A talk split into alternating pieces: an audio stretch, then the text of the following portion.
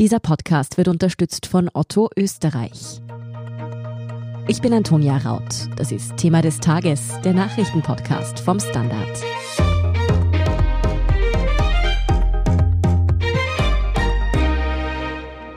Dass Finanzminister Gernot Blümel von der ÖVP sein Budget heute Mittwoch im Nationalrat überhaupt präsentieren konnte, ist eigentlich schon der erste Sieg für die türkis-grüne Regierung.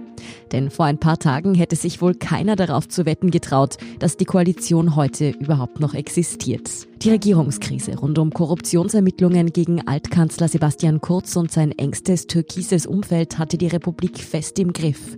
Diese Krise ist nun vorerst überwunden und Blümel gab sich in seiner Rede zum Budget ganz auf die Zukunft fokussiert.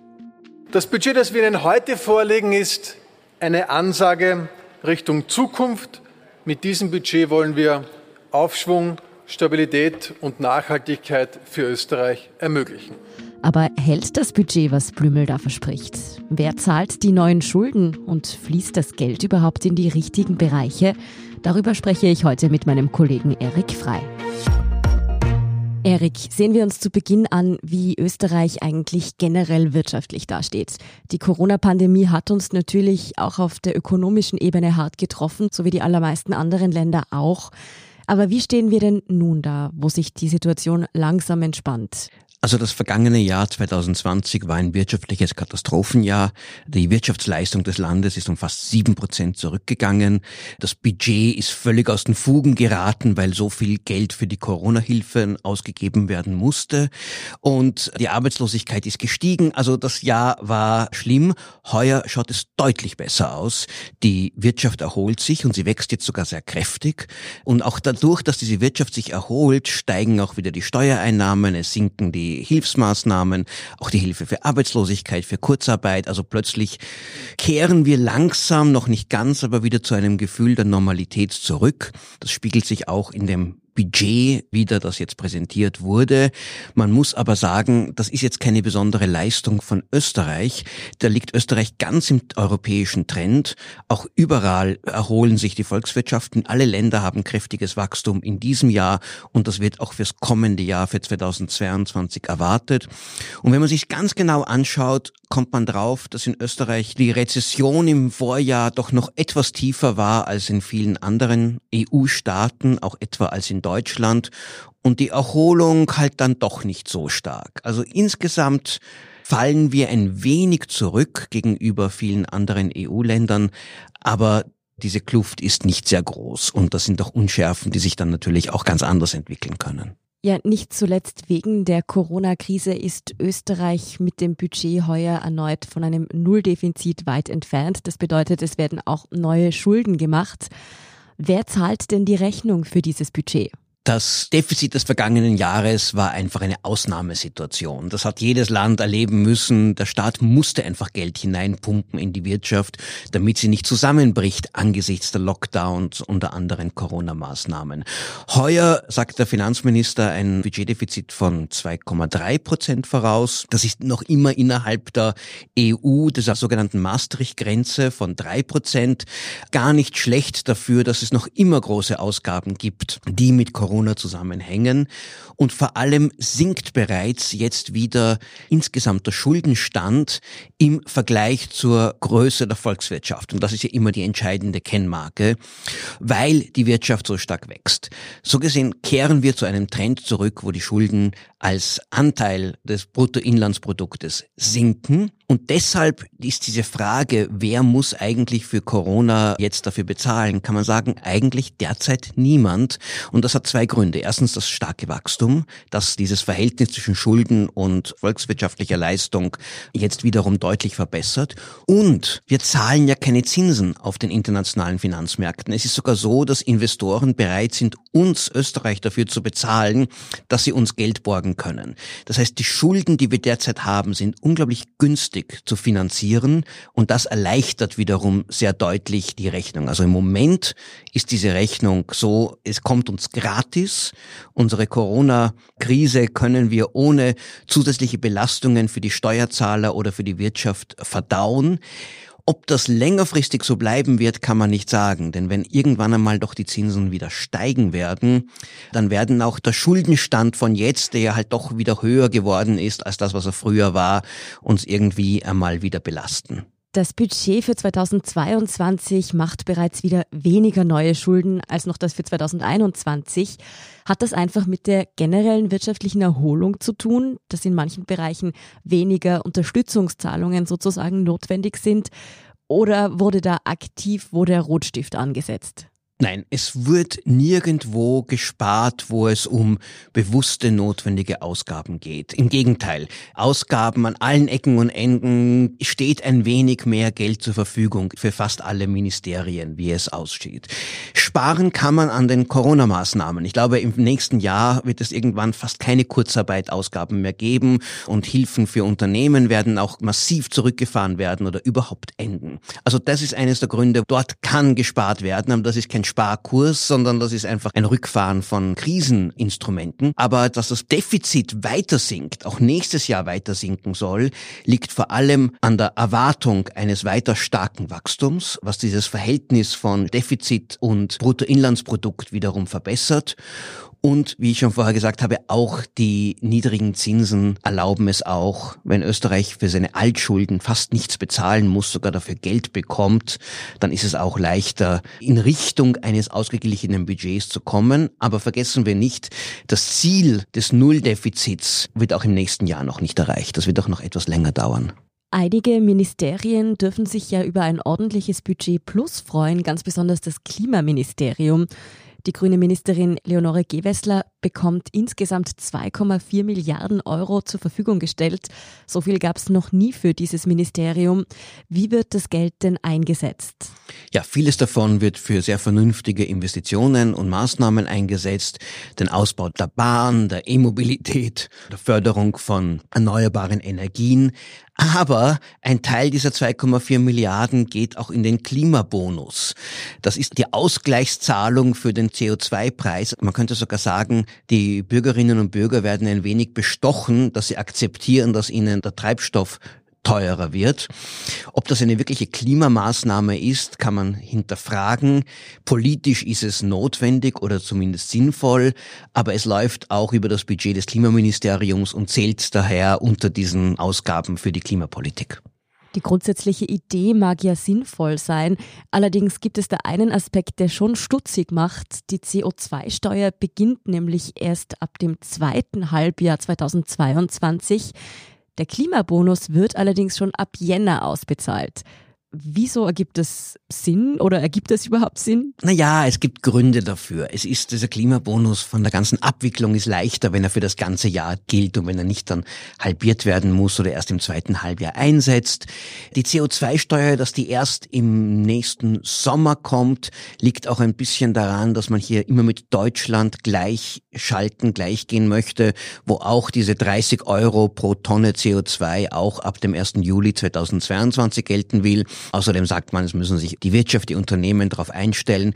Ich glaube, es hat auch politische Gründe. Man möchte diesen Einstieg in die CO2-Bepreisung möglichst abfedern, dass Menschen nicht darüber klagen und dass sie schon gar nicht dann auf die Straße gehen, wie das in Frankreich der Fall war, und laut protestieren. Und wenn man sagt, na gut, geben wir ihnen zuerst das Zuckerl und dann kommt erst die kleine Peitsche, die ja ohnehin eine sehr sanfte ist, dann werden sie das besser vertragen ja ein zusätzliches Zuckerl zu diesem, wie du es genannt hast, kleinen Bestechungsversuch bekommen sogar die Landwirte noch dazu. Sie bekommen nämlich die CO2-Steuer zusätzlich noch pauschalisiert rückerstattet. Wieso bekommt ausgerechnet diese Gruppe diese besondere Unterstützung? Da könnten andere ja vermutlich richtig neidisch werden. Ja, also ob ich wirklich auf den typischen Bauer oder Bäuerin in Österreich neidig sein sollte, weiß ich nicht mhm. genau. Es gibt verschiedene Gründe hier. Das eine ist natürlich, Bauern mit ihren schweren Maschinen haben einen sehr hohen CO2-Verbrauch, Dieselverbrauch, den sie nicht so leicht reduzieren können. Das kann man nicht wirklich auf E-Antrieb umstellen. Das zweite ist, natürlich kann man sagen, Bauern sind immer die stärkste Lobby in fast jedem Land. Das haben sie gut geübt und sind einfach einflussreich. Vor allem, wenn eine Partei die Regierung führt, die auch sehr stark die Bauerninteressen vertritt, wie in Österreich die ÖVP. Und der dritte Punkt ist sicher auch der, dass doch Bauern ein bisschen immer an der Klippe der wirtschaftlichen Existenz existieren, zumindest sehr viele. Und wenn es noch schwerer wird für sie, Geld zu verdienen, Einkommen zu schaffen, dann würden wiederum viele aufhören. Und das wäre schlecht für den ländlichen Raum, das hat dann weitere Folgen. Also so versucht man, die Bauern, die ja keine sehr große Gruppe in diesem Land sind, doch ein wenig hier stärker noch zu schützen vor den Konsequenzen einer wirkungsvollen Klimapolitik. Nun stellt sich insgesamt aber die Frage, fließt vom Klimabudget genug Geld wirklich in die Klimarettung oder hätte das Geld da sinnvoller eingesetzt werden können? Also wie sinnvoll der Klimabonus für die Abwendung des Klimawandels ist, das kann man sehr gut hinterfragen. Sonst aber, es fließt schon ziemlich viel Geld jetzt. Also da glaube ich, da könnte man auch nicht deutlich mehr hineinstecken, weil irgendwo, du kannst nicht innerhalb von kürzester Zeit weitere Tunnel bauen und weitere Bahnstrecken machen und auch bei der E-Mobilität, es gibt einfach logistische und Abwicklungsgrenzen. Also ich glaube, da ist jetzt im Moment genug Geld vorhanden. Auch für Forschung und Entwicklung gibt es Gelder, die gut genützt werden können. Dort, wo die Klimapolitik der Regierung und auch dieser ökosozialen Steuerreform wahrscheinlich die größte Schwäche hat, sind nicht die Förderungen, sondern sie ist das sogenannte Bestrafen oder Verteuern von klimaschädlichem Verhalten. Der CO2-Preis mit 30 Euro pro Tonne ist sehr, sehr niedrig, wird wahrscheinlich, wie die meisten Experten sagen, keinerlei Einfluss auf das Verhalten von Menschen haben.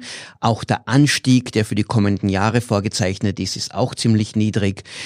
Aber da besteht ja zumindest die Hoffnung, dass es nach diesem ersten Einstieg vielleicht zumindest dieser Anstiegspfad in den kommenden Jahren noch etwas verschärft wird. Vor allem, wenn eine neue deutsche Regierung mit einer grünen Beteiligung dort und der SPD und der FDP an Bord doch etwas einen ehrgeizigeren Pfad einschlagen. Geld für die Klimarettung verteilen funktioniert also schon ganz gut. Beim sich das Geld wieder zurückholen gibt es noch Luft nach oben. Welche Bereiche noch mehr Geld bekommen, wo dagegen trotz lautstarker Forderungen beim Budget nicht ausgebaut wurde und wie dieses Budget eigentlich generell zu beurteilen ist, darüber sprechen wir gleich. Bleiben Sie dran. Es gibt einen Ort, an dem alles möglich ist. Dieser Ort sind wir. Darum lasst uns das miteinander genießen. Mit tausend kleinen und großen Ideen für drinnen und draußen, die die Zeit zusammen noch ein bisschen schöner machen. Zusammensein ist ein toller Ort. Mit Otto Versand AT. Erik, ebenfalls aufgestockt wurde das Budget im Bildungsbereich, unter anderem für mehr technische Ausstattung. Wie sieht's denn generell aus? Wohin soll das Budget im Bildungsbereich genau fließen? Ja, ein Großteil von Bildungsausgaben sind immer Personalausgaben. Es sind einfach Lehrerinnen und Lehrergehälter, die werden etwas steigen. Es wird neue Zusatzmaßnahmen geben, auch zur Förderung. Da gibt es auch noch gewisse Corona-Maßnahmen. Das sind die Hauptbrocken. Insgesamt muss man aber sagen, wenn man sich dieses Budget anschaut, es wird noch immer der Zuschuss aus dem Budget für unser Pensionssystem. Und das sind nicht die gesamten Pensionen, weil der Großteil wird ja von den Pensionsbeiträgen der arbeitenden Menschen gezahlt. Dieser Zuschuss allein ist deutlich größer als das, was der Bund für Bildung ausgibt. Das heißt, wir haben eine Schieflage insgesamt, wo wir sehr, sehr viel Geld der alten Generation zur Verfügung stellen, die es sicher verdienen, aber die jetzt für die wirtschaftliche Zukunft und für die Produktivität nichts mehr beitragen, während das, wo es wirklich um die Frage geht, wie steht Österreich auch in 10, 20, 30 Jahren da, nämlich unser Schulsystem, unser Bildungssystem, die Erhöhungen sehr, sehr gering sind. Und das könnte sich als tatsächlich auch als Problem für dieses Land erweisen. Mm. Wenn es dann um solche Maßnahmen geht, wie eben die in Aussicht gestellten elektronischen Geräte, dieses Versprechen kommt nun anderthalb Jahre nach Beginn der Corona-Krise. Ist man da nicht auch einfach zu langsam gewesen? Hinkt die Bildungspolitik hier hinterher? Die Bildungspolitik in Österreich ist grundsätzlich zu langsam. Das liegt einfach auch daran, dass sie erstens zwischen Bund und Ländern aufgesplittert ist und Bildungsgesetze, Schulgesetze zwei Drittel Mehrheiten benötigen und hier ein ideologisches Pattsituation zwischen progressiven linken Parteien wie die Grünen und der SPÖ und die Neos muss man da auch dazu zählen und den konservativeren Kräften wie der ÖVP und der FPÖ bestehen. Deswegen bewegt sich in Österreich viel zu wenig und deswegen hat auch Österreich in der Bildung die Digitalisierung über viele Jahre verschlafen oder viel, viel zu vorsichtig und langsam angegangen. Als die Corona-Krise ausgebrochen ist, war Österreich daher zu wenig vorbereitet. Das betraf nicht nur die Laptops, die fehlende Ausrüstung, sondern das gesamte System, die Plattformen waren nicht da, wie man Kindern die zu Hause sind, weiterhin gut unterrichten kann. Laptops mitten in der Krise zu verteilen, wäre wahrscheinlich auch ein Problem gewesen, hätte auch wahrscheinlich die Probleme nicht gelöst. So gesehen ist es gut, dass es jetzt passiert, aber ich glaube, diese Laptops für jedes Kind ist nicht das Entscheidende. Sondern? Viel wichtiger sind digitale Inhalte, die tatsächlich auch jetzt in diesem Budget auch vorgesehen werden. Also es gibt diesen Plan auch, dass digitale Bildung oder so ein Teil jetzt stärker gefördert wird. Aber auch insgesamt eine Struktur, wo digitale Mittel, die ja jedes Kind heute, mit denen es ja lebt, auch ein Teil, wirklich ein Teil der DNA unseres Bildungssystems wird. Und da ist mein Gefühl, dass dieses Budget hier noch viel zu wenig tut. Nun haben wir, wie so oft beim Thema Bildung, vor allem über die Schulen gesprochen. Im Moment protestieren ja zum Beispiel in Wien aber die Elementarpädagoginnen und Pädagogen, also das Kindergärtenpersonal, und die kritisieren schlechte Arbeitsbedingungen, zu große Gruppen und wünschen sich eigentlich jene Kinderbetreuungsmilliarde, die ÖVP-Chef Sebastian Kurz und seine türkise Clique 2017 laut der bekannt gewordenen Chats verhindert haben. Bekommen die Kindergärten nun zumindest ein Trostpflaster mit diesem neuen Budget? Also soweit ich gesehen habe, ist jetzt Kinderbetreuung nicht ein signifikanter Posten in diesem Budget, zumindest kein Zusatzposten. Man darf auch nicht vergessen, Kinderbetreuung, Nachmittagsbetreuung auch und viele dieser Aspekte des Kindergärten ist sehr stark Ländersache. Das ist ja föderal in Österreich aufgesplittert.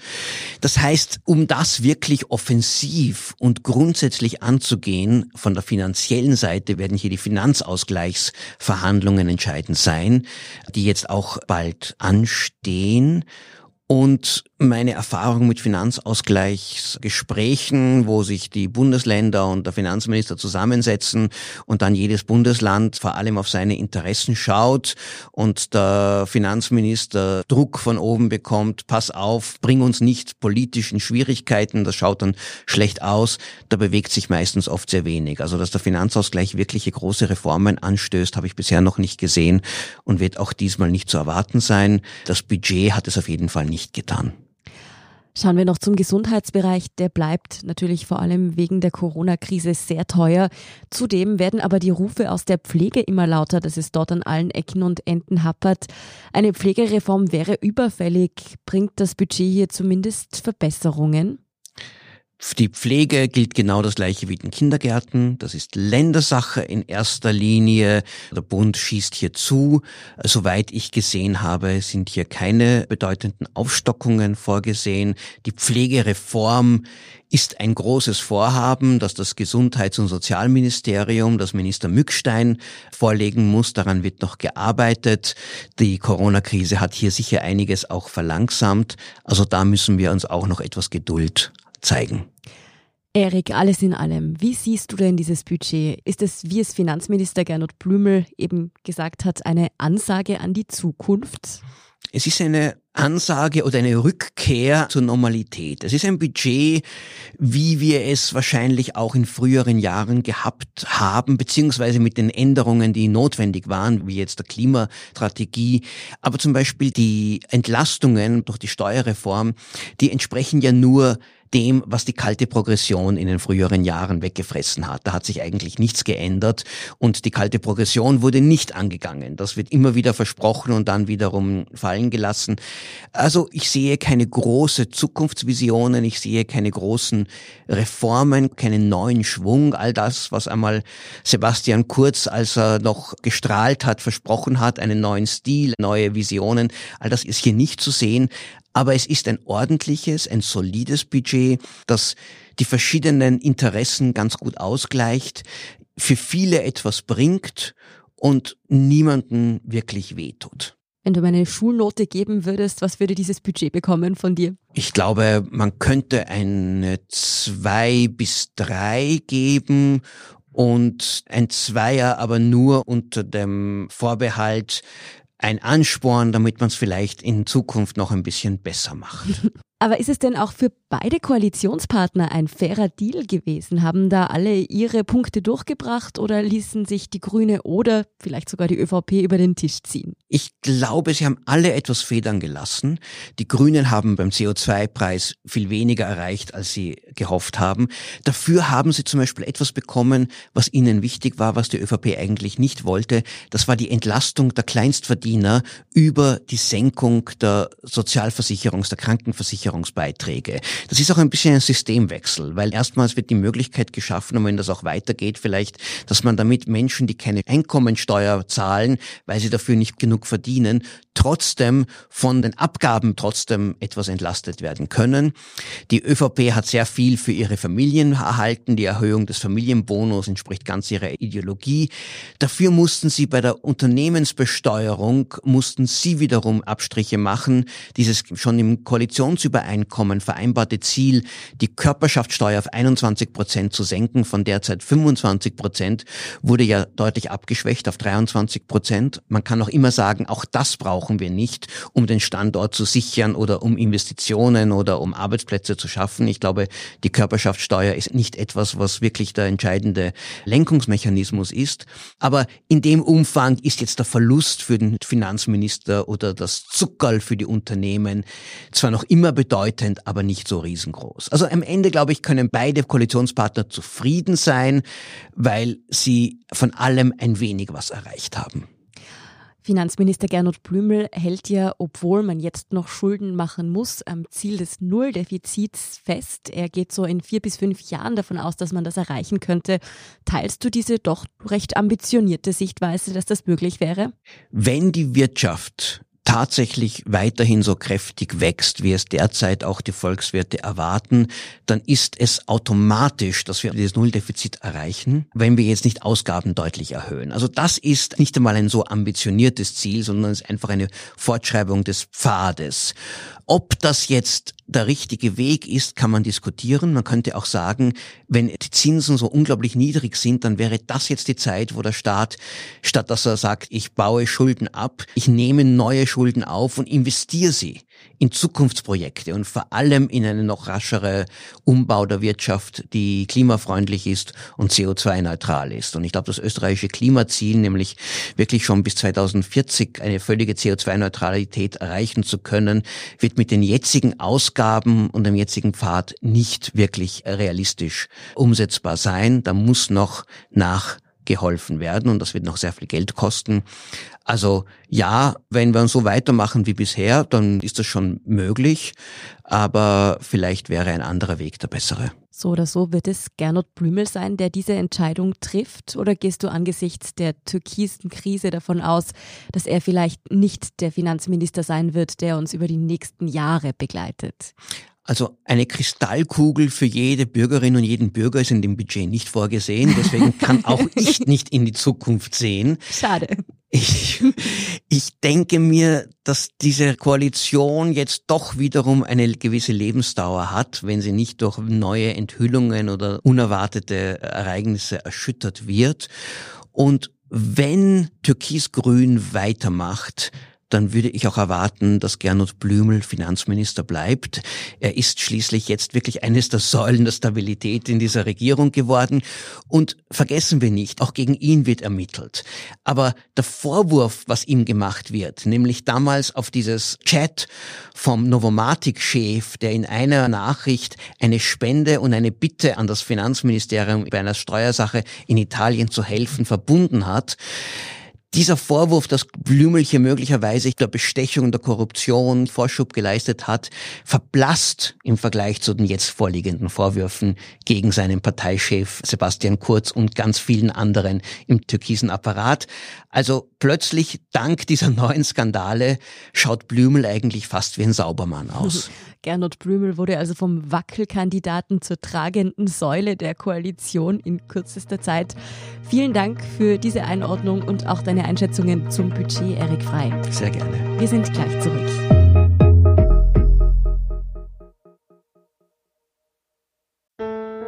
Es gibt einen Ort, an dem alles möglich ist. Dieser Ort sind wir. Darum lasst uns das miteinander genießen. Mit tausend kleinen und großen Ideen für drinnen und draußen, die die Zeit zusammen noch ein bisschen schöner machen. Zusammensein ist ein toller Ort. Mit Otto Versand AT. Und hier ist, was Sie heute sonst noch wissen müssen. Erstens, die Oppositionsparteien haben sich auf einen neuen Untersuchungsausschuss geeinigt. Die SPÖ, FPÖ und NEOS gaben das heute Mittwoch bekannt. Einprägsamer Titel ÖVP Korruptionsuntersuchungsausschuss.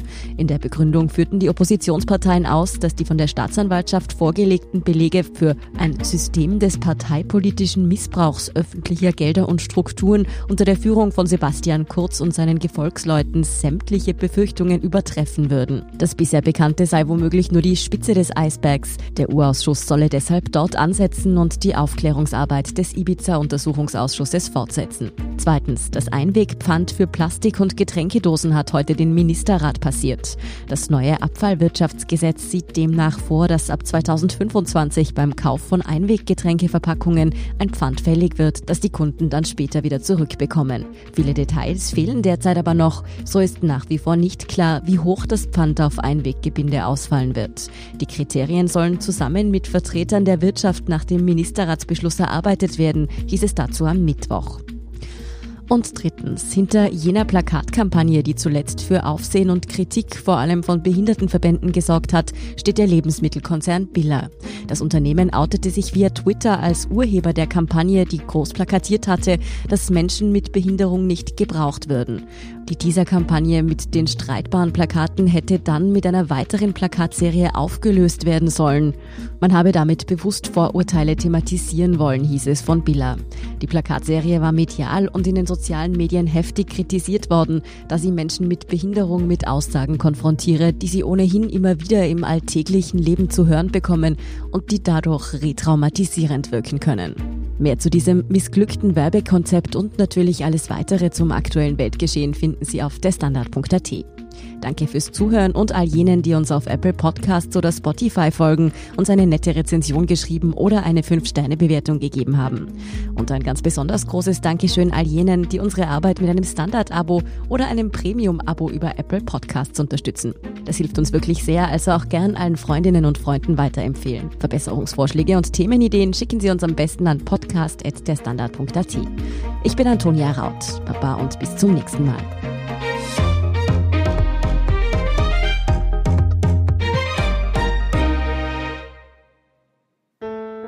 Es gibt einen Ort, an dem alles möglich ist. Dieser Ort sind wir. Darum lasst uns das miteinander genießen. Mit tausend kleinen und großen Ideen für drinnen und draußen, die die Zeit zusammen noch ein bisschen schöner machen. Zusammensein ist ein toller Ort. Mit Otto Versand AT.